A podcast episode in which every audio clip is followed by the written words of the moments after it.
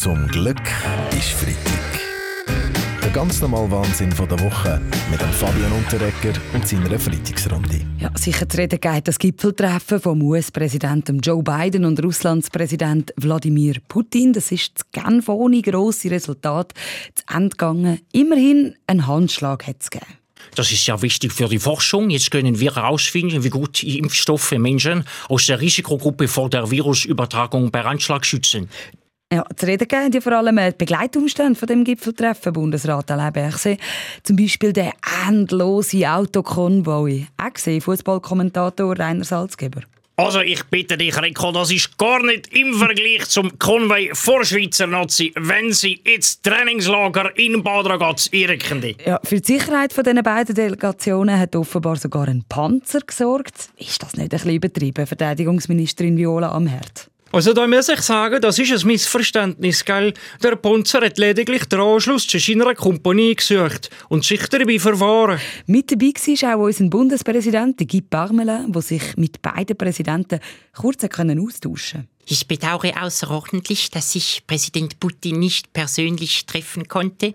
Nach dem Abstimmungssonntag habe ich mir von ihm ein paar wertvolle Tipps zur Umsetzung der Präventivhaft erhofft. Ah, Sie sprechen das Antiterrorgesetz an, Karin Keller-Sutter. Das ist letztes Wochenende angenommen worden. Dafür sind die Umweltinitiativen gescheitert. Ja, ja, ja. Ja, so ist es. Das Volk ist nicht blöd und weiss, wenn es warm wird, kann man nicht chatten. Und wenn das Trinkwasser giftig ist, trinkt man auch Mineral. Aber beim Terror muss man Obacht geben. Ja? Ja, ja, Herr Blocher. Und darum sind wir von den Grünen froh, Herr Blocher, dass das Antiterrorgesetz ist angenommen wurde. Ich habe gemeint, die Grünen seien dagegen Nationalrat Bastien Giraud. Sind wir auch, aber jetzt deklarieren wir einfach das Verspritzen von Pestiziden als terroristischen Akt und stellen alle fehlbaren Bauern unter Hausarrest. Zum Glück ist Freitag mit dem Fabian Unterreger. Alle Folgen auch online als Podcast auf srf3.ch. Die FDP braucht eine neue Persönlichkeit an der Spitze. Präsidentin Petra Gössi hat ja diese Woche ihren Rücktritt angekündigt. Ja, wie gesagt, ja, mich dunkt das Parteipräsidium, ja, wie gesagt, wäre auch noch etwas für mich, nicht? Ah, Musiker Baschi, du interessierst dich für Politik? Aha, ja, Politik? Äh, nein, das nicht. Aber wie gesagt, ich meine, Frau Gössi hat gesagt, sie sei drei bis viermal pro Woche an einen Anlass eingeladen worden. Ja, das fände ich jetzt auch noch cool.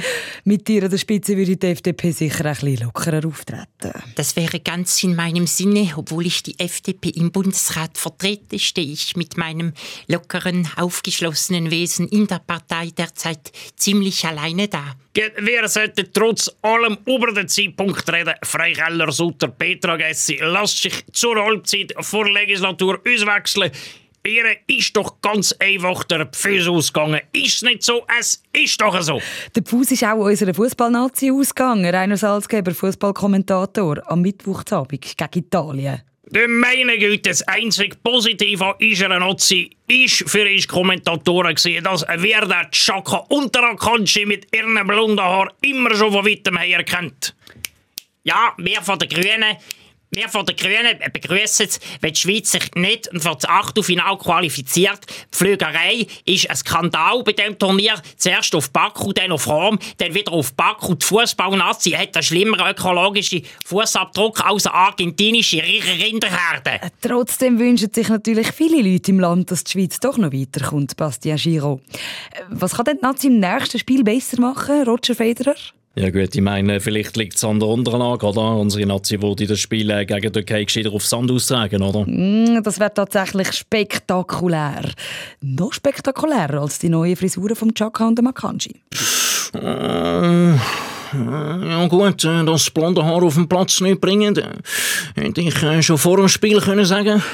Schließlich haben die Schweden auch noch nicht mehr Punkte als wir. Interessanter Vergleich, Trainer Christian Gross. Viele Experten haben auch kritisiert, dass die Schweiz einfach zu wenig Druck gemacht hat in der Offensive. Nazi-Trainer Wladimir Petkovic, was machen Sie, dass die Schweiz gegen die Türkei mehr aufs gegnerische Goal zusäckelt am Sonntag? Ich habe mit Spielern von Mannschaft National gesprochen. Wir werden stellen auf hinter dem Tor äh, von Türkei einen äh, Saloncoiffeur. Zum Glück ist Freitag mit dem Fabian Unterreger.